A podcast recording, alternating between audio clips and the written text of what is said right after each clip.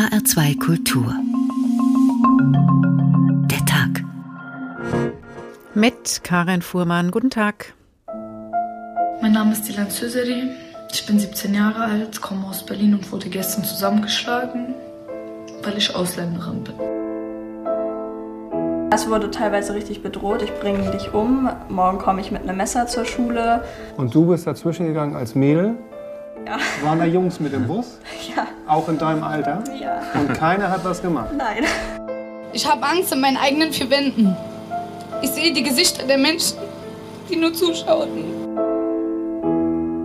Alle könnten helfen, nur es hängt natürlich davon ab, dass man das als Gewalt oder als Szene wahrnimmt, dass man überhaupt helfen müsste. Als ich dann die Schlagzeilen gesehen habe von wegen Corona-Leugnerin und Maskenverweignerin und ich wäre selber schuld unter den ganzen Kommentaren, hat mir das wirklich mein Herz zerrissen. Alle haben gewartet und sich umgedreht und so, aber die haben nicht gemacht. Also Aber der junge Mann, der eben angerannt ist, war das eigentlich der Erste, der losgelaufen ist? ja, aber erst als er losgelaufen ist, sind alle anderen mitgelaufen. Vorher Okay, also das heißt, es braucht einen, der den Mut hat und sagt, jetzt äh, kann man da vielleicht doch mal Zeichen setzen ja, ja. und sagen, ey, hört mal auf oder was ist hier los? Ja. Das ist natürlich super.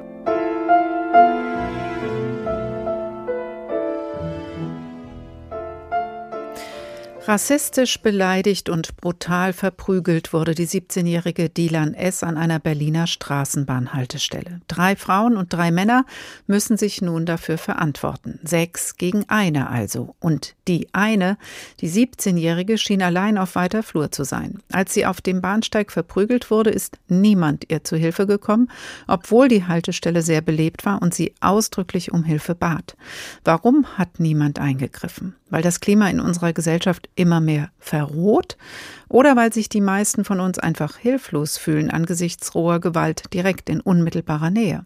Eigentlich ist in einer Menschenmenge in aller Öffentlichkeit doch niemand allein. Welche inneren und äußeren Umstände entscheiden also darüber, ob Umstehende in Deckung gehen oder eingreifen, sich auf ihre gemeinsame Stärke besinnen? In Gewaltsituationen, die vor den eigenen Augen stattfinden oder auch in Situationen, in denen eine Regierung Unrechtspolitik betreibt oder gar einen Krieg beginnt. Hinschauen oder weitergehen? Wo beginnt Zivilcourage, fragen wir deswegen heute und wollen über mutige, couragierte Helden und Heldinnen des Alltags, aber auch über mutige Protestierende sprechen, die gerade auf Russlands Straßen zu beobachten sind. Aufstehen gegen den Krieg, gegen Putin, auch wenn es eine Gefahr für die persönliche Unversehrtheit bedeutet, das tun dieser Tage Tausende in mehreren russischen Städten von Moskau bis Sibirien. Thorsten Schweinhardt fasst die Proteste auf russischen Straßen zusammen. Es ist ein vorsichtiger Protest, aber gerade deshalb ist er nicht zu überhören. Niet wojnie. Nein zum Krieg. Eine klare Botschaft in drei schlichten Worten. Die Bilder dazu liefert der Messenger-Dienst Telegram. Auf den dort geteilten Fotos sieht man Menschen, die sich auf den öffentlichen Plätzen der größten russischen Städte versammeln, etwa auf dem zentralen Puschkin-Platz in Moskau. Sie stehen in kleinen Gruppen zusammen oder auch ganz allein. Sie rufen Nein zum Krieg und halten Plakate hoch, auf denen sie sich mit der Ukraine solidarisch erklären. Schon für diese leise, ja zurückhaltende Form des Protests braucht es in Russland eine Menge Zivilcourage. Die russischen Behörden drohten bereits im Vorfeld mit harten Maßnahmen gegen jede Form von öffentlichem Protest. In den Videos, die ebenfalls über soziale Netzwerke verbreitet werden, sind immer wieder uniformierte Sicherheitskräfte zu sehen, die auch die kleinste Protestaktion sofort unterbinden, teils auf äußerst brutale Weise. Die Protestierenden werden abgeführt, auch geschlagen, ohne ersichtlichen Grund. In Russland auf die Straße zu gehen ist gefährlich, das Risiko kaum kalkulierbar. Gibt es nur einen Platzverweis oder eine hohe Geldstrafe? Was passiert mit den Festgenommenen? Werden sie nach ein paar Stunden wieder freigelassen oder werden sie aus vorgeschobenen Gründen zu jahrelangen Haftstrafen im Gefängnis oder Arbeitslager verurteilt? Und trotzdem, in Dutzenden russischen Städten zeigten am Wochenende Tausende, dass sie mit dem Krieg in der Ukraine nicht einverstanden sind. Bürgerrechtsorganisationen berichten von mehr als 1800 Festnahmen. Allein in Moskau sollen knapp 1000 Menschen festgenommen worden sein. Und auch in St. Petersburg, der zweitgrößten Stadt Russlands, gingen am Wochenende Hunderte auf die Straße und riefen Nein zum Krieg. Es sind kleine Proteste, aber zugleich sind es die größten Demonstrationen seit der Verhaftung von Alexei Nawalny Anfang des vergangenen Jahres. Das harte Vorgehen gegen den Kreml-Gegner war auch eine Botschaft an Demonstrationswillige. Seitdem hat sich das Klima von Angst und Einschüchterung in der russischen Gesellschaft noch verstärkt. Reporter, die mit Passanten sprechen, bekommen selbst von Kriegsgegnern nur vorsichtig Auskunft. Ich begrüße die Antikriegsdemonstrationen, denn in einem Krieg leiden immer unschuldige Menschen. Töten ist immer schlecht. Den Friedensaktivisten steht nicht nur die russische Staatsmacht entgegen, sondern auch die breite Masse der Putin-Anhänger. Der Schritt, den Wladimir Putin nun unternommen hat, wird helfen, diesen seit Jahren andauernden Krieg zu beenden und die Ukraine von ihrer verbrecherischen Regierung zu befreien. Inzwischen regt sich aber auch Widerstand aus anderen Richtungen. Der russische Ableger von Fridays for Future hat sich offen gegen Putins Vorgehen in der Ukraine ausgesprochen und gerade veröffentlichte eine Gruppe aus 120 russischen Kameraleuten einen scharf formulierten offenen Protestbrief. In ihrem Appell riefen die Filmschaffenden die russischen Bürger auf, der staatlichen Propaganda nicht zu glauben. Es gäbe kein Ziel irgendeiner Art, das den Angriff auf die Ukraine rechtfertige. Thorsten Schweinhardt über die Proteste in Russland gegen den kriegerischen Angriff Putins auf die Ukraine. Dr. Julia Sasse, Senior Research Fellow am Max-Planck-Institut zur Erforschung von Gemeinschaftsgütern. Guten Tag. Guten Abend, Frau Fuhrmann. Was macht die Menschen in Russland, die sich mit ihren öffentlichen Protesten gegen Putin und seinen Angriffskrieg direkter Gefahr aussetzen, eigentlich so stark? Ja, das ist eine gute Frage. Wenn wir von Zivilcourage sprechen, nehmen wir in der Regel an, dass äh, Personen, die bereit sind zu handeln, starke moralische Überzeugungen haben, ähm, die sie in dem Moment verletzt sehen. Und ähm, das sind jetzt natürlich Mutmaßungen, aber ich denke, wir können davon ausgehen, dass die Protestierenden in Russland ihre moralischen Werte, ihre Vorstellungen davon, wie Zusammenleben äh, gestaltet werden soll, stark verletzt sehen durch, äh, durch den Krieg, der letzte Woche ausgebrochen ist. Ich empfinde es einfach auch nur als mutig, das zu tun. Sie sprechen aber auch von Zivilcourage, also Bürgermut in der wörtlichen Übersetzung in diesem Zusammenhang.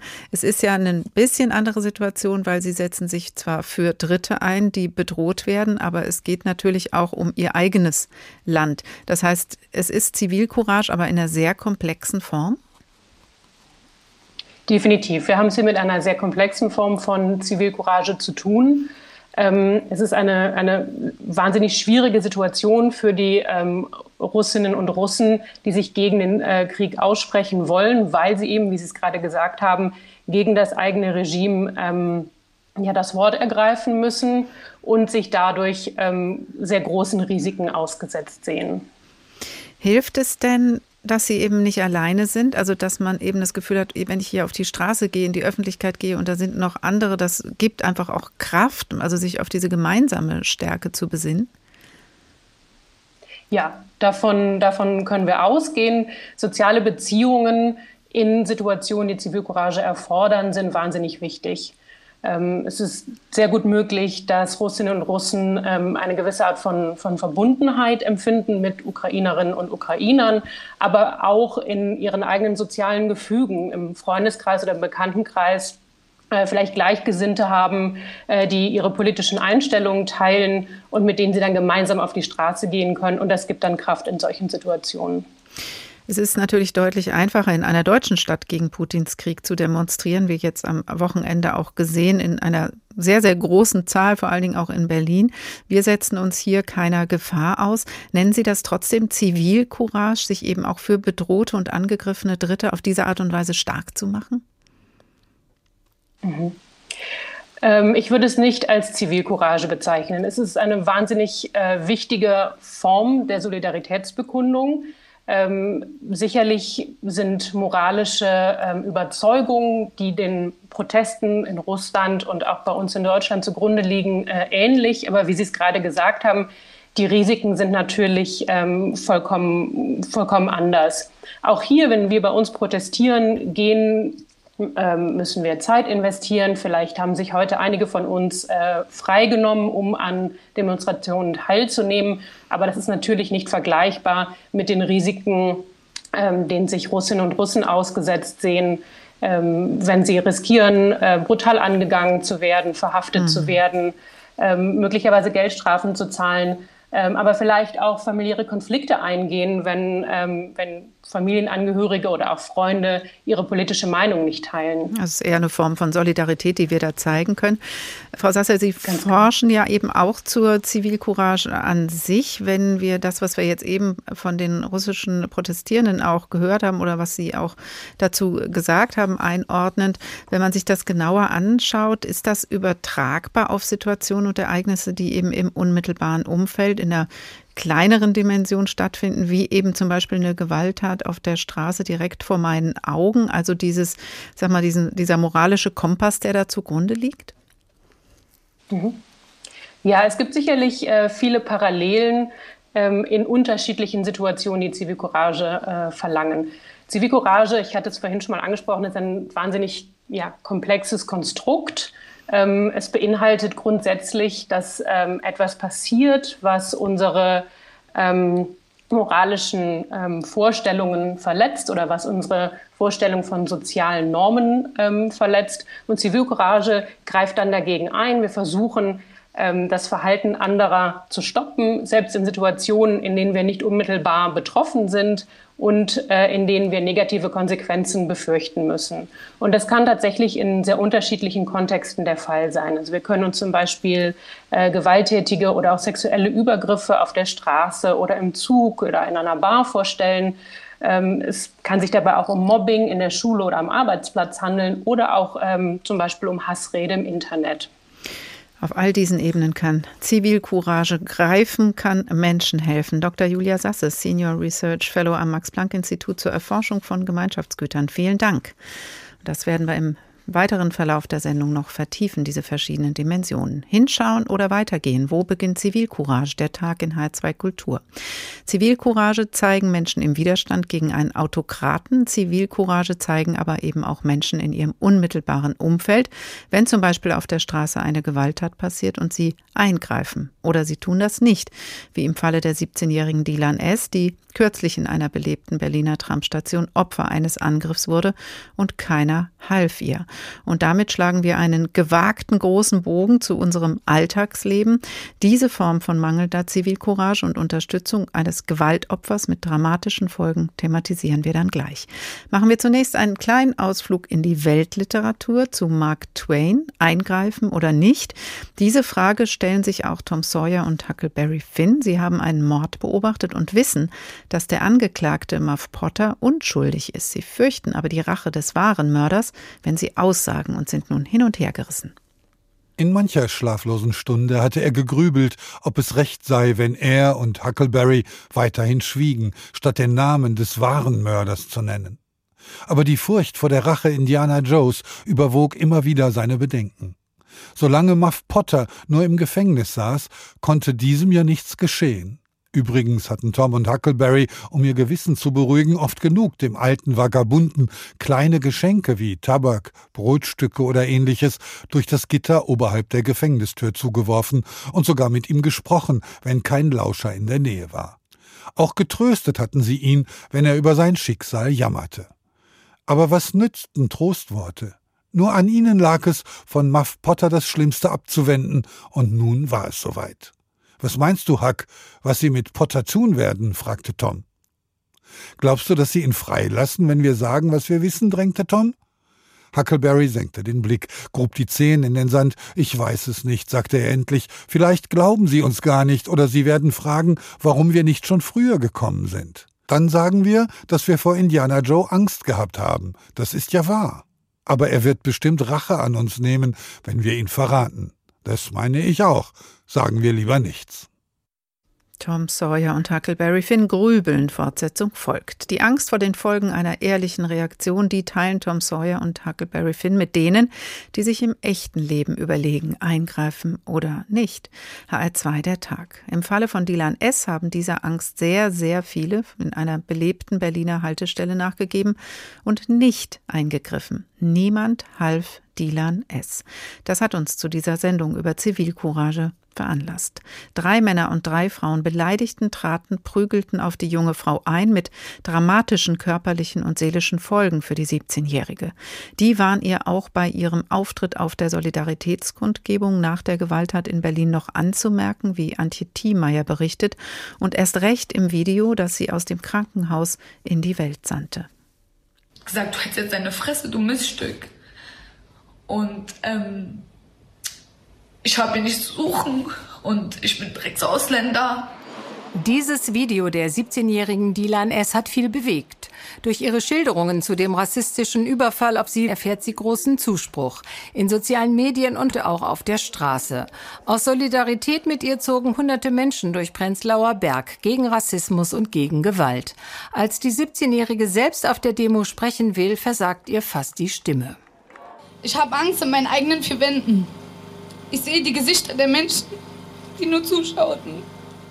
Besonders schwer zu schaffen macht ihr nach wie vor, dass ihr niemand zu Hilfe kam, als sie, wie sie sagten, am S-Bahnhof Greifswalder Straße von drei Frauen und drei Männern verprügelt wurde. Mit schweren körperlichen Verletzungen als Folge, Gehirnerschütterung, Magentrauma, zahllose Blutergüsse am ganzen Körper. Von den seelischen Verletzungen ganz zu schweigen. Zunächst hatte die Polizei den Angriff falsch dargestellt, so als sei der Grund dafür eine fehlende Mund-Nasen-Bedeckung bei Dealern gewesen. Alle zusammen gegen den Faschismus. Ich lese die Kommentare von Menschen, die dachten, ich wäre eine Massenverweigerin und es trotzdem okay finden, dass sechs Personen auf mich einprügelten. Die Rede ist auch Teil ihrer Traumaverarbeitung. Dilan beschwört die Teilnehmenden an der Demonstration, stets gleiche Rechte für alle Menschen einzufordern, egal welcher Hautfarbe oder Religion. Mich ärgert es nach wie vor, äh, bei uns solche Tendenzen äh, vorhanden sind. Nein, nicht nur vorhanden, sie sind äh, weiten sich aus. Mhm. Und da muss man was dagegen tun. Aber ich wohne hier in der Gegend und es war für mich dann ein ziemlicher Schock, das zu hören, dass das passiert ist. Rassismus ist so verbreitet in dieser Gesellschaft. Und dieser kleine Punkt, die paar Menschen, die hier zusammenkommen, da sollte man zeigen, dass man dagegen ist sagt dieser Mann auf der Solidaritätskundgebung für Dilan S. in Berlin. Schauen wir uns den rassistischen Überfall und die Ereignisse in der Folge noch einmal genauer an. Robert Ide, Autor beim Tagesspiegel, guten Tag. Hallo. Was ist denn da genau passiert vor gut drei Wochen? Ist der Tathergang jetzt restlos aufgeklärt? Also inzwischen hat sich die Polizei wirklich alle Mühe gegeben, äh, das restlos aufzuklären. Da konnte man ja am Anfang wirklich Zweifel haben. Also es war wirklich ein rassistischer Angriff inmitten von Berlin, genauso äh, wie es Dylan S. dann aus dem Krankenhaus in einem Instagram-Video, was millionenfach geteilt wurde, geschildert hatte. Und äh, Grund war eben nicht eine Auseinandersetzung über ihre Maske, denn sie hatte eine, wie die Polizei inzwischen einräumen musste. Und ihre Angreiferinnen und Angreifer hatten äh, größtenteils keine auf. Das heißt, der Fall stellt sich eigentlich umgekehrt dar. Und das Wichtigste ist sowieso gar nicht, ob es eine Auseinandersetzung um die Maske war oder nicht, sondern darum, dass sie rassistisch beleidigt, beschimpft, angegriffen, getreten, geschlagen wurde, krankenhausreif geschlagen wurde an einer öffentlichen Haltestelle, ziemlich belebt in Prenzlauer Berg und dass ihr niemand geholfen hat. Das hat, glaube ich, dann auch durch dieses Video zu einem ziemlichen Schock in Berlin geführt und dann zu vielen Solidaritätsbekundungen, die es aber in dem Moment, wo sie wirklich Hilfe brauchte, mhm. leider nicht gab.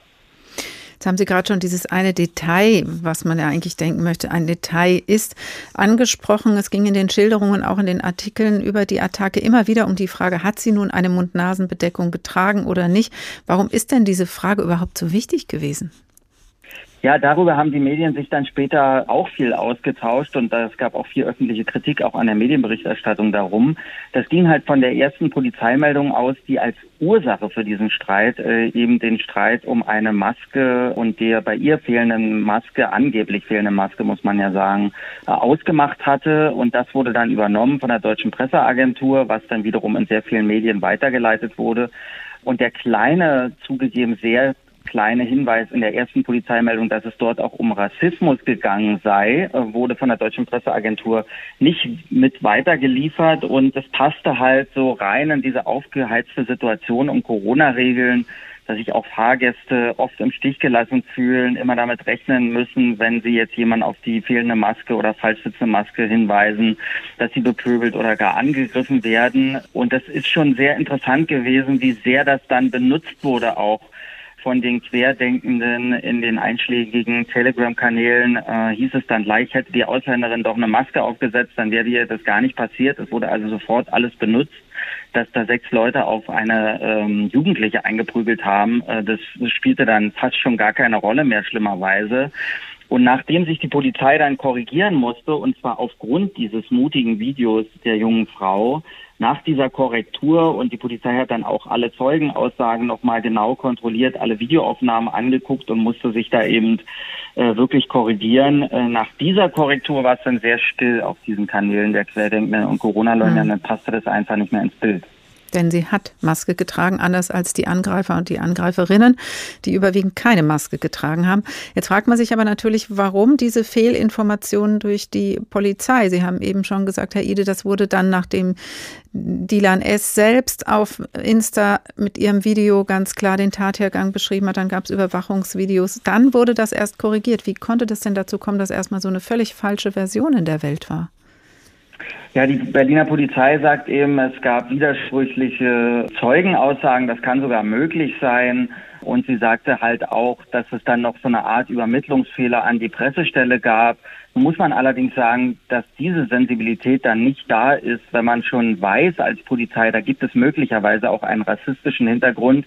Und das hat sich ja später herausgestellt, dass das nicht nur möglicherweise so war, sondern dass das der eigentliche Grund war dann fehlt da absolut die Sensibilität bei der Berliner Polizei oder fehlte anfangs und ohne diesen öffentlichen Hilferuf ähm, via Instagram wäre das vielleicht auch so gar nicht rausgekommen. Und das muss man äh, wirklich sagen, dass das ein großes Versäumnis der Polizei ist. Äh, sie musste sich dann auch korrigieren und hat sich entschuldigt, aber eben auch doch relativ spät und der öffentliche Schaden war da schon entstanden. Das muss man mhm. einfach sagen, auch diese rassistische Beleidigung wurde dann später viel stärker äh, und auch, dass das ein wirklich rassistischer Angriff war, viel stärker in den Vordergrund der korrigierten Polizeimeldung gestellt. Ähm, aber man sieht eben, wie wichtig gerade Sorgfalt in diesen Themen ist.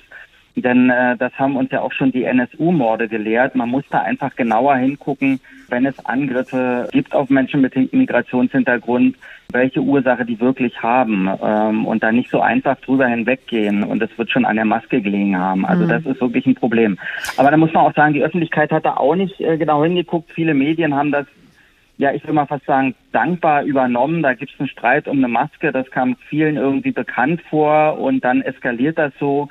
Also da muss man auch sagen, dass die Sensibilität in den Medien danach natürlich auch nochmal gewachsen ist und auch in der Redaktion vom Tagesspiegel mhm. gab es darüber Diskussionen, wie man eben da zukünftig besser berichten kann.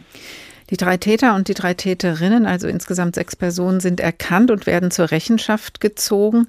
Die Haltestelle war voll. Dilan S. hat explizit um Hilfe gebeten, als sie attackiert wurde. Droht denen, die nicht eingegriffen, nicht geholfen haben, eigentlich auch was?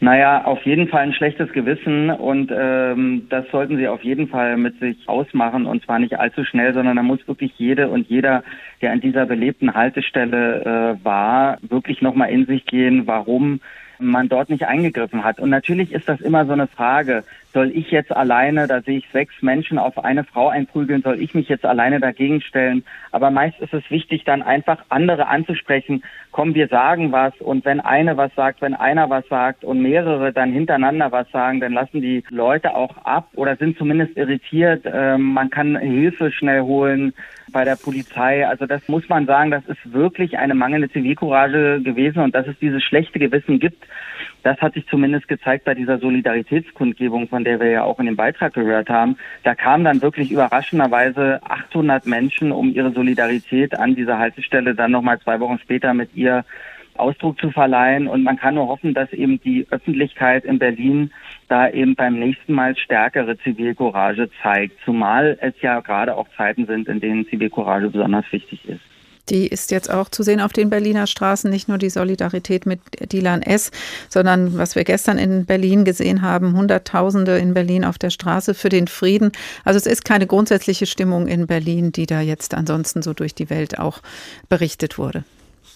Nein, man muss sagen, dass ich glaube, in den letzten Wochen schon es ein bisschen auch durch diesen Fall, aber auch durch die Ereignisse bei den sogenannten Montagsspaziergängen, die ja dann immer aggressiver geworden sind von den Corona-Leugnern und äh, Verschwörungsideologen. Ähm, also dass dort auch immer mehr äh, Kiezinitiativen sich gründen, es immer mehr Gegenkundgebungen gibt, um auch die Rathäuser oder bestimmte historische Plätze zu schützen. Äh, Lichterketten in den Kiezen jetzt auch gegen Russlands Angriffskrieg in der Ukraine. Neben der Großkundgebung gibt es eben sehr viele kleine Projekte, auch viele äh, Nachbarschaftshilfen, die jetzt versuchen auch Ukrainerinnen und Ukrainern zu helfen und natürlich dann diese machtvolle Demonstration jetzt am Wochenende von Hunderttausenden Teilnehmenden. Also ich glaube, dass viele jetzt im Kleinen doch auch merken, dass auch unsere Demokratie bedroht wird durch so ein ständiges Aushöhlen und Wegschauen und dass man auch was tun muss und dass jeder ja auch und jede was tun kann. Äh, dass Zivilcourage eben in der Demokratie genauso wichtig ist. Die Gesellschaft ist nicht nur das, was die da oben angeblich entscheiden, sondern eben, was wir alle tun oder eben unterlassen.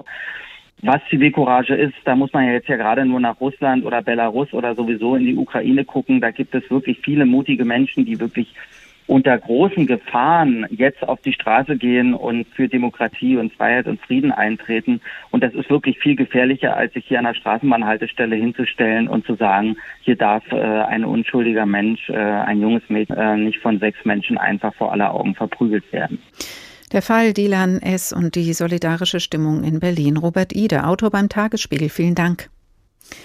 Hinschauen oder weitergehen? Wo beginnt Zivilcourage? Der Tag in H2 Kultur. Tom Sawyer und Huckleberry Finn sind weiter am Grübeln. Sie haben einen Mord beobachtet und schweigen aus Angst vor der Rache des wahren Mörders. Für den fälschlicherweise angeklagten Muff Potter wird es langsam knapp. Wütend stampfte Huckleberry auf. Zum Teufel, warum haben wir nicht schon damals den Mund aufgetan? Weißt du, Tom, Huckleberry spähte furchtsam um sich. Die Leute reden schon davon, dass Muff Potter keine Aussicht hat, dem Galgen zu entkommen. Sogar sein Verteidiger soll gesagt haben, Potter kann froh sein, wenn er mit 20 Jahren Kerker davonkommt. Puh, 20 Jahre im Kerker sein, furchtbar. Ja, aber gehängt werden ist noch viel ärger, sagte Huckleberry mit düsterer Miene. Tom machte eine Gebärde des Erschreckens. Sei still, Huck, ich mag nicht daran denken. Huckleberry hob die Schultern. Was hilft es Muff Potter, wenn du nicht daran denken willst? Unerwartet packte er Tom und blickte ihm fest in die Augen. Du, ich meine, wir wären verdammte Schufte, wenn wir Potter zappeln ließen, ohne etwas für ihn zu tun. Er ist unschuldig. Wir zwei wissen es. Sein Geist würde uns in jeder Nacht erscheinen und uns nicht schlafen lassen. Was, was meinst du denn, dass, dass wir tun sollen, Huck, stotterte er. Wir dürfen nicht feige sein, Tom. Wir gehen zum Sheriff und erzählen ihm alles. Er wird uns bestimmt vor Indiana Joe beschützen. Er hat ja eine Pistole. Tom dachte an das uralte verrostete Schießeisen, das unter dem Speckbauch des Sheriffs baumelte und vielleicht nur dann gefährlich wurde, wenn man es mit drei Pfund Pulver in die Luft sprengte. Zum Sheriff gehe ich nicht, entschied Tom. Lieber sage ich alles, was ich weiß, meiner Tante. Die soll es dann dem Bürgermeister erzählen. Und in der nächsten Nacht steigt Indiana Joe bei euch durchs Fenster und macht dich selbst zum Geist. Für ein bisschen Zivilcourage fühlen sich Tom Sawyer und Huckleberry Finn langsam mutig genug. Ob es noch zu mehr reicht, erfahren Sie später hier bei uns. HR2 der Tag. Jetzt haben wir schon eine Menge gehört über die Folgen von Wegsehen und Weitergehen. Zuletzt dramatisch deutlich geworden für die 17-jährige Dilan S. in Berlin. Und wir haben gesprochen von mutigen und couragierten Menschen, die eingreifen oder zum Beispiel gegen den Krieg des autokratischen Regierungschefs im Land auf die Straße gehen und sich selbst damit in Gefahr bringen. Warum gehen die einen unbeirrt weiter, schweigen und die anderen greifen ein? Hat es etwas mit Persönlichkeitsstrukturen zu tun? Birgit Magera ist dieser Frage nachgegangen. Gleich vorweg, das perfekte Charakterprofil für Zivilcourage ist noch nicht gefunden. Und sie hat viele Gesichter. Da wären die Demonstranten, die in einer Diktatur gegen die Verhaftung eines Künstlers protestieren. Oder der Busfahrer, der eine Frau vor ihrem wütenden Ehemann schützt. Zivilcourage kann aber auch ganz klein und nebenbei passieren. Harmloser könnte einfach in Unterhaltungssituationen sein, wenn man mitbekommt, dass zum Beispiel jemand über jemand anderen lästert oder diskriminierende Dinge sagt über jemand anderen. Das könnte die Person bereits als Normverletzung und möglicherweise als unmoralisch verstehen und das würde ihr Gelegenheit geben, dagegen einzugreifen. Auch solche unauffälligen Szenen sind typische Situationen für Zivilcourage, erklärt die Psychologin Anna Baumert. Gemeinsam ist allen Fällen, immer gibt es einen Täter, also jemanden, der gegen eine Regel oder Norm verstößt, und es gibt jemanden, der dagegen vorgeht, ohne selbst direkt betroffen zu sein, der also aus einer Beobachterrolle heraus handelt. Das tun nur wenige Menschen. Es scheint so, dass in einer Situation, wo man zum Beispiel Gewalt beobachtet oder andere Formen der Normverletzung, dass so eine automatische Reaktion so etwas wie Starre zu sein scheint. Und die Frage ist, wer kann das unter welchen Bedingungen überwinden? Wer kann aktiv werden in so einer Situation? Diese Frage ist noch nicht beantwortet, denn die meisten Studien dazu fragen erfundene Situationen ab nach dem Motto, stellen Sie sich vor, das und würden Sie dann helfen, warum nicht und so weiter. Solche Selbstauskünfte halten aber dem Praxistest nicht stand. Die Menschen halten sich auf dem Papier für mutiger, als sie tatsächlich sind, hat die Psychologin festgestellt. Wir haben auch selber Studien zugemacht, dass wir Menschen vielleicht allgemein die Tendenz haben, sich zu verschätzen. Also dass gerade Zivilcourage-Situationen Situationen sind, die wir schlecht einschätzen können und wo wir schlecht korrekt Auskunft geben können, wie wir uns in diesen Situationen verhalten würden. Deshalb sucht Baumert nach echten Ereignissen und befragt zum Beispiel Menschen, die schon mal einen Preis Preis für Zivilcourage bekommen haben. Auch Tobias Benthaus wollte wissen, wer greift ein und warum. Dafür hat der Notfallmediziner die Ersthelfer direkt am Unfallort befragt. Ergebnis? Die Entscheidung, schaue ich weg oder gehe ich hin, hängt von vielen Faktoren ab, nicht zuletzt von der eigenen Tagesform es ist eine Abwägungssache. Habe ich gerade Zeit? Habe ich gerade auch Lust? Bin ich in so guter Laune? Da gibt es ja Untersuchungen schon lang zurück, wo man festgestellt hat, sind die Leute in guter Laune und kommen zu einem Notfall dazu, helfen sie eher, als wenn sie sowieso schon eine schlechte Grundstimmung haben. Wieso soll ich jetzt dann noch helfen? Mir geht selber nicht gut. Das ist ein bekanntes Phänomen. Aber vorausgesetzt, es gibt überhaupt dauerhafte Persönlichkeitsmerkmale, die Zivilcourage begünstigen. Welche könnten das sein? Die Psychologin vermutet, dass man selbst einen Hang haben muss zum Regeln übertreten. Denn wer zum Beispiel beruhigend eingreift in eine drohende Schlägerei, der verletzt selbst auch schon eine Norm. Wir haben gelernt, dass wir andere in Ruhe lassen, dass wir möglichst uns nicht in fremde Angelegenheiten einmischen, sondern dass die Privatsphäre wichtig ist und dass man tolerant ist. Und da gibt's dann eben Ausnahmesituationen, wo die Toleranz ihre Grenzen erreicht oder die Privatsphäre ihre Grenzen erreicht. Ja, und da müssen wir halt sozusagen anders handeln, als wir das sonst geübt haben und gelernt haben. Daneben könnte ein eher aufbrausendes, spontanes Temperament zivilcouragiertes Verhalten fördern. Wer einen Handtaschendiebstahl verhindern will, muss schnell handeln. Der erste Impuls muss stark genug sein. Sonst regeln wir ihn runter, rufen uns zur Ordnung, kontrollieren, wägen ab und der Dieb ist längst über alle Berge. Es geht also womöglich um hohe Impulsivität und einen Hang zur Normverletzung. Am Ende ist es vielleicht der gleiche Typ Mensch, der sowohl eine Kneipenschlägerei anzettelt, als auch mutig dagegen einschreitet. Es gibt bestimmte Charaktermerkmale und persönliche Befindlichkeiten, die es wahrscheinlicher machen, dass man eingreift, wenn jemand anderem Unrecht geschieht. Klaus-Dieter Strittmatter, ehemaliger Polizeibeamter und Geschäftsführer des Präventionsrates Frankfurt. Guten Tag. Schönen guten Tag, Frau Fuhrmann. Können Sie das aus Ihren Erfahrungen bestätigen? Bestimmte Menschen helfen eher, bestimmte andere eher nicht? Also wir untersuchen das nicht oder haben das bislang auch nicht untersucht mit unserem Programm. Tatsache ist aber, dass wir, ähm, sagen wir mal, zwei Drittel im Verhältnis zu ein Drittel weiblich-männlich das Verhältnis in unseren Seminaren haben. Also insofern kann man sagen, das Interesse an den Möglichkeiten, wie kann ich helfen, ohne mich selbst zu gefährden, äh, liegt schwerpunktmäßig bei der weiblichen Bevölkerung, zumindest aus den empirischen Wahrnehmungen, die wir haben. Mit Ihrem Programm meinen Sie das Programm Gewalt sehen helfen. Das werden wir gleich noch genauer besprechen. Aber warum passieren denn immer wieder solche Gewalttaten wie die gegen Dilan S., bei denen niemand eingreift? Wenn man das hinterher hört, dann denkt man, meine Güte, wie feige, das kann doch gar nicht sein. Natürlich hätte man was gemacht. Aber was liegt dem zugrunde, dass dann eben doch manchmal nichts passiert? Das sind aus der Erfahrung heraus sehr unterschiedliche und vielfältige äh, Gründe. Zu nennen wäre da zum Beispiel einmal eine Unsicherheit und ein fehlender Überblick über die Situation, Stress. Ich bin geschockt, ob dessen, was ich da wahrnehme. Vielfach ist es auch einfach der Angst vor dem Aufwand. Also ich will jetzt nicht Zeuge sein, ich habe eigentlich gar keine Zeit und was passiert, das geht mich ja eigentlich nichts an. Also es sind ganz, ganz unterschiedliche Aspekte, aber auch die Angst vor körperlicher Unterlegenheit, weil man in der vermeintlichen Situation glaubt, man müsste jetzt täglich auch äh, dort agieren, was ja im Zweifel gar nicht der Fall sein muss. Das sind sicherlich so einige der, der Gründe, warum äh, der eine oder andere sich nicht in der Lage sieht, dann auch entsprechend einzuschreiten. Also insofern passieren solche Sachen gerade aus diesem Verständnis auch heraus. Sie geben auch selbst Seminare im Rahmen dieses Programms Gewalt sehen helfen. Sie haben eben gerade angesprochen, man denkt dann, man muss da körperlich irgendwie auch aktiv werden können. Ihr Training ist aber ganz bestimmt kein Selbstverteidigungskurs. Wo ist der Unterschied? Wir verfolgen einen äh, deeskalierenden und gewaltfreien Ansatz. Das heißt, für uns ist es eigentlich wichtig, den Menschen, die zu uns kommen und an dem Seminar teilnehmen, ihnen Mut zu machen und ihre individuellen Möglichkeiten äh, quasi kompetent nutzen zu können und dann in bedrohlichen Situationen auch zu agieren, agieren zu können. Ein, und zwar gewaltfrei. Mhm, aber ein Motiv ist natürlich, dass man Angst hat, auch da, also ein Motiv nicht zu handeln, ist natürlich, dass man Angst hat, zu Schaden zu kommen. Können Sie diese Angst den Leuten nehmen? Das können wir weitestgehend, weil wir so auf ein wesentliches Grundmerkmal auch aufmerksam machen. Also was sagt mir mein Bauchgefühl, wie nehme ich die Situation wahr?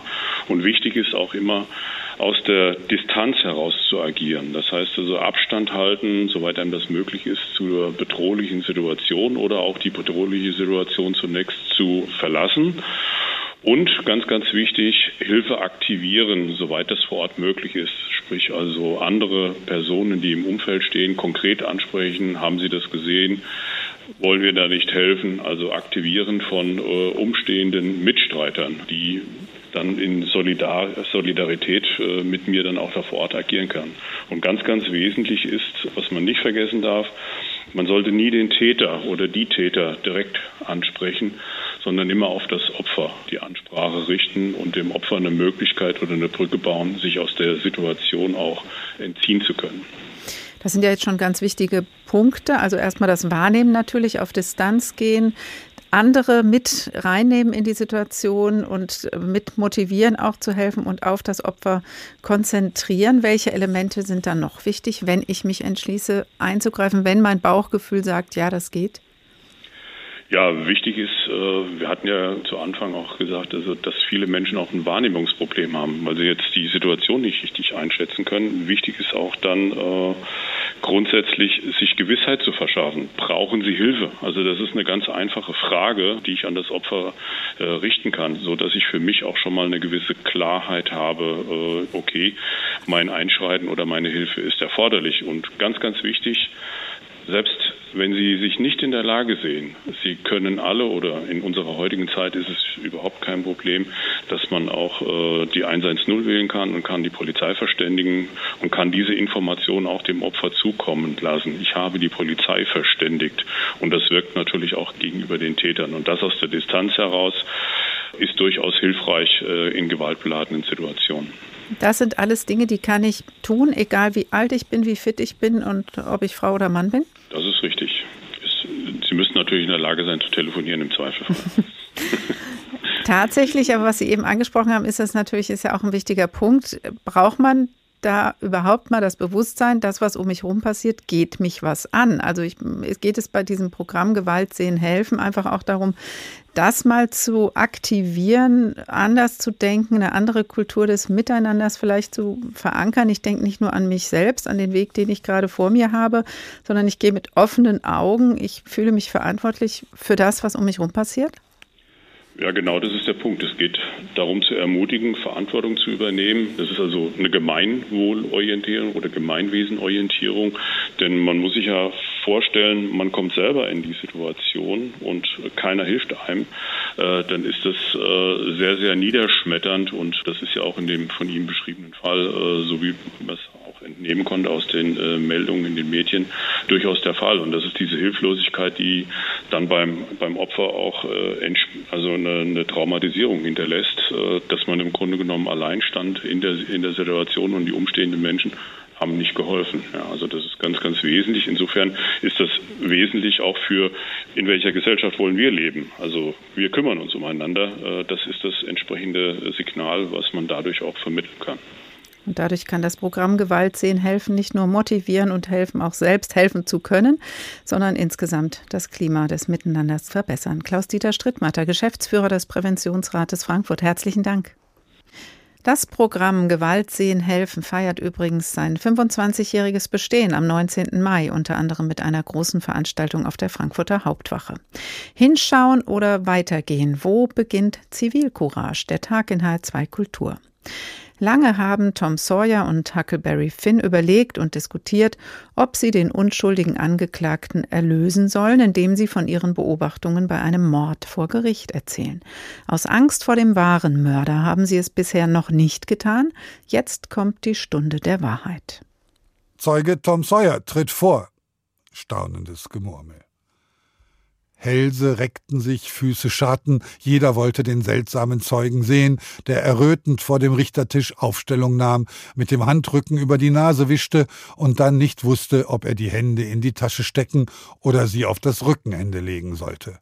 Da nun Mr. Hopkins ihn auszufragen begann, pendelten seine Blicke zwischen diesem und dem Staatsanwalt, der sich so weit vorbeugte, dass der Tisch umzukippen drohte, hin und her. Zu seinem Schrecken bemerkte Tom, dass auch Indiana Joe ihn anstarrte wie ein hungriger Wolf ein Kaninchen. Er bemühte sich, diesem schrecklichen Blick auszuweichen und schaute zu einer Fliege an die Decke, während er Mr. Hopkins erzählte, was dieser wissen wollte. Und jetzt, mein Junge, sag uns, was geschah, als ihr über die Friedhofsmauer steigen wolltet. Wir haben den Teufel gesehen.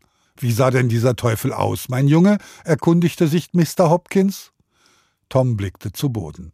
Es fiel ihm schwer, den Teufel, den er gesehen hatte, jedem zu zeigen. Wer weiß, was dieser tun würde, vielleicht trug er ein Messer bei sich.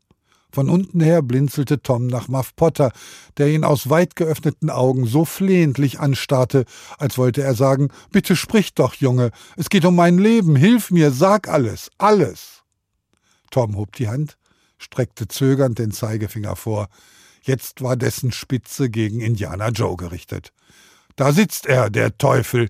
Er hat Muff Potters Messer genommen und Bing Hot niedergestochen. Er gibt sich einen Ruck und sagt aus. So endet das innere Ringen von Tom Sawyer bei Mark Twain. Er es gewinnt die Wahrheit, die Angst ist besiegt. HR2 der Tag. Wenn wir über Zivilcourage reden, dann fallen einem immer auch die ein, die für couragiertes Verhalten ausgezeichnet wurden, die eingriffen, aktiv wurden, statt passiv zuzuschauen. Einer von ihnen ist Willi Viorel Paun aus Hanau. Er verfolgte den Täter von Hanau, als der vor zwei Jahren mordend durch die Stadt zog. Paun bezahlte tragischerweise dafür mit seinem Leben. Posthum wurde er im Juni 2021 2021 von Ministerpräsident Volker Bouffier mit der Medaille für Zivilcourage ausgezeichnet. Heiko Schneider war bei der Ehrung dabei.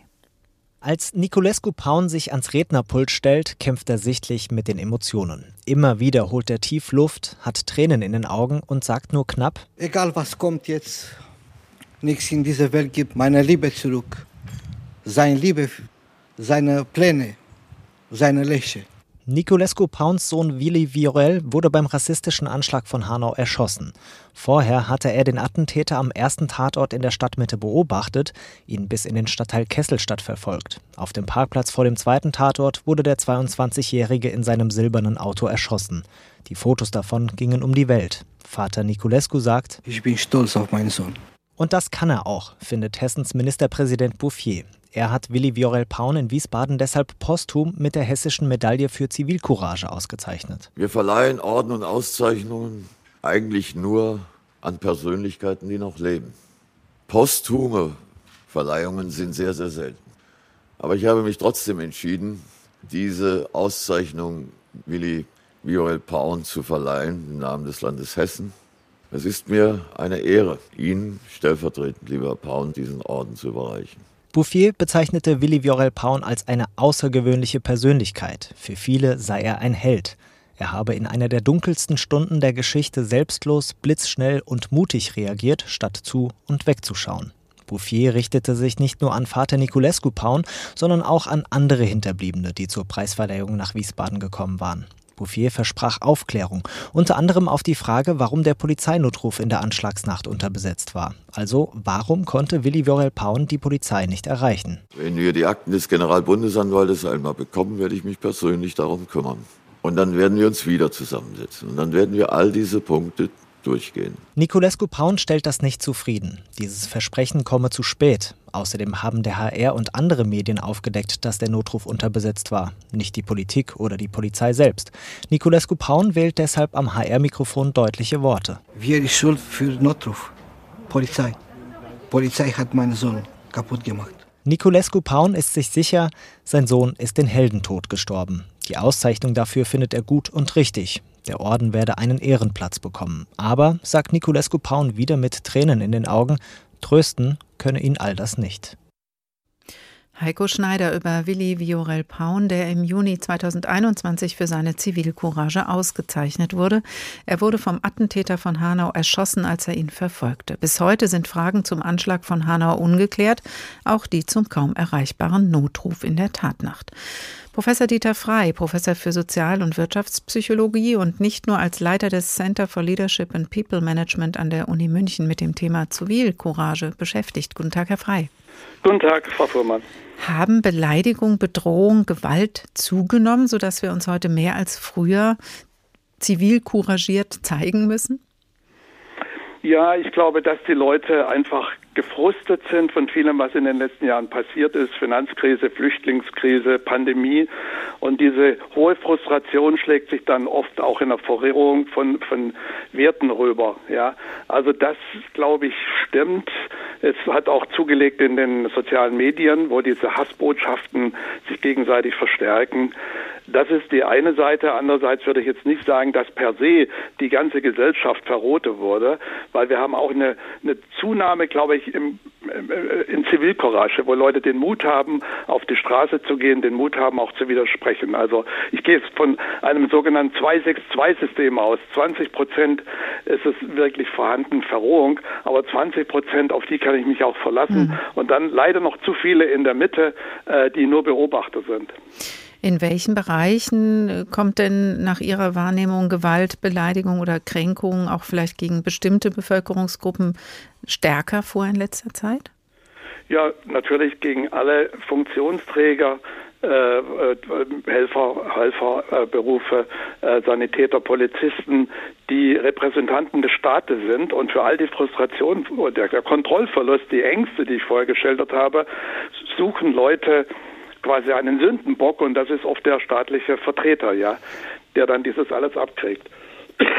Und was ist Ihrer Meinung nach oder was sind die Ursachen? Also das eine sind die Übergriffe gegen Rettungskräfte oder auch gegen die Polizei, aber auch Sie haben ja eben davon gesprochen, dass es durchaus auch in bestimmten Bereichen eben eine Zunahme, so ein bisschen entfesselte Beleidigungskultur gibt. Was steckt dahinter an Ursachen? Also ich glaube, es ist eine, mindestens drei Ursachen sehe ich. Die sozialen Medien hatte ich schon gesagt, die mhm. das verstärken. Dann die wahrgenommenen Krisen und Verunsicherungen und was für mich auch ganz wichtig ist, ich nenne das mal die Erziehung in Richtung Narzissmus.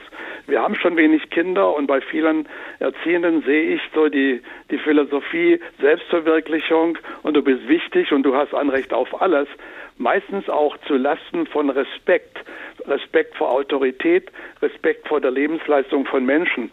Und ich glaube, ganz viele Menschen haben diese Respektvorstellungen nicht mehr, ja, und denken, sie haben alles ist selbstverständlich, sie haben Zugang zu allem. Jede Art von Freiheitseinschränkung wird als Bedrohung erlebt, wo man sich sofort wehren muss. Und ich glaube, da sind wir alle gefordert in, der, in den Elternhäusern, den Kindergärten, den Schulen, um ja werteorientierter die Menschen äh, auszubilden und mit den Leuten darüber zu diskutieren, wie wichtig solche Werte sind. Hm, und das hat was mit Gewalt äh, und Umgang auf der Straße zu tun, aber auch mit dem Umgang mit Rettungskräften oder der Polizei oder vielleicht auch da mit Respekt. Sie sind schon viele, viele Jahre, Herr Professor Frei, auch in den Zivilcourage-Trainings aktiv und haben sogar in Gefängnissen solche Trainings gemacht. Das äh, lässt ja aufhorchen, wenn man denkt, okay, da ist es mit Respekt sowieso nicht so weit her. Wie kommen Sie da an die Leute ran? Also es ist ja so, dass meistens nicht die Leute im Gefängnis landen, die tatsächlich die Täter waren, sondern oft die Mitläufer, ja, die dann angestachelt wurden. Und es war uns, wir haben in München einen Verein gegründet, Zivilcourage e.V., der also eben auch ausgezeichnet wurde unter 500 anderen äh, Institutionen äh, als Nummer eins in Berlin, Demokratie stärken. Und in den Gefängnissen führen wir Zivilcourage-Trainings durch, wie man widerspricht in einer Clique, wie man so ein Selbst, seinen Selbstwert behauptet. Und oft sind es ja genau die, die mitlaufen und die sich beweisen wollen, die dann auch die Taten begehen. Und deshalb wäre für mich ganz wichtig, in den, auch in den Gefängnissen, in den Schulen, Firmen, Universitäten allemal, aber auch in den Gefängnissen solche Rollenspiele durchzuführen, konkrete Situationen, wie, wie widerspreche ich, äh, wie, wie, wie, wie verhalte ich mich. Also sich Appelle auch so im Gruppen. Mhm. Nee, Sie? So ein Sie? Gruppendruck sich ähm, einfach genau. zu entziehen. Das mhm. ist genau wichtig, die, den Selbstwert zu steigen, dem Gruppendruck zu widersprechen. Und Appelle an Zivilcourage finde diese Sendung ganz wichtig. Aber zusätzlich wäre es eben notwendig, in den Schulen, in den Firmen, in den Gefängnissen Trainings zu machen. Was mache ich konkret? Ja, also auch bei ausländerfeindlichen Witzen, bei Pöbeleien. Wie mhm. verhalte ich mich?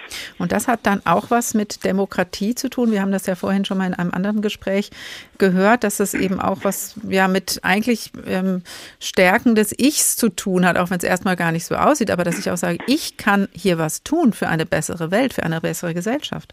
Ja, da wir reden über Verantwortung, äh, der Begriff, der, den man vielleicht äh, noch ergänzen soll. Also ich, ich, bin verantwortlich für den für den Gegenwart, aber auch für die Zukunft. Und es, äh, ich, ich, mache immer die Parallele zum ersten Hilfekurs. Äh, Appelle an, an, an Hilfeverhalten bringen wenig. Ich muss auch wissen, wie helfe ich und fühle ich mich verantwortlich. Und unsere Forschung zeigt, je mehr die Leute ausgebildet werden, was man tun könnte, umso mehr übernehmen sie auch Verantwortung und greifen ein. Und dann ist eben der nächste Schritt, ja, ich bin verantwortlich für den demokratischen Zustand, für die Freiheit, für eine offene, humane Kultur. Äh, der Staat ist natürlich mitverantwortlich, aber jeder einzelne Bürger darf nicht sagen, ich bin nur Beobachter und sitze auf dem Sofa, sondern was habe ich in meiner Umgebung, in meinem kleinen Kreis, in meiner Insel unternommen, dass diese offene, humane Kultur vorhanden ist. Und so hat Zivilcourage ganz viel mit der Demokratie zu tun. Professor Dieter Frei, Professor für Sozial- und Wirtschaftspsychologe und Leiter des Center for Leadership and People Management an der Uni München. Besten Dank.